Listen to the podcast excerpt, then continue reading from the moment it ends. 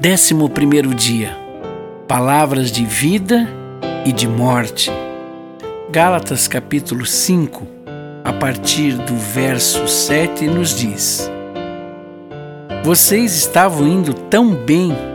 Quem convenceu vocês a deixarem de seguir a verdade?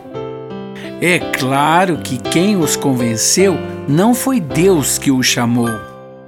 Como dizem por aí, um pouco de fermento fermenta toda a massa. A palavra faz a diferença.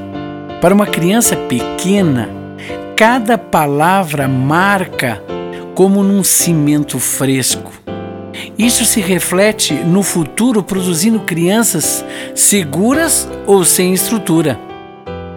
Quando adulto, nossa palavra tem o poder de trazer à lembrança palavras que foram positivas e construtivas, como também aquelas que, em certo sentido, traziam. traziam.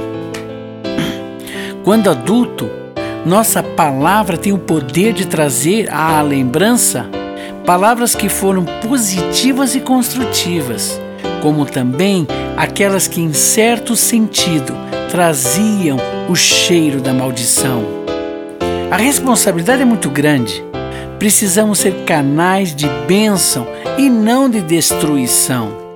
No papel de paz, cuidemos no uso de palavras que produzam vida, ânimo, motivação e alegria em viver. No papel de filhos, que saibamos como responder aos pais com graça, com amor, com respeito pois as palavras marcam a profundeza de nosso caráter. Que sejamos, como família, instrumentos para nossos queridos. Que nossos lábios possam expressar perdão, oração e reconciliação.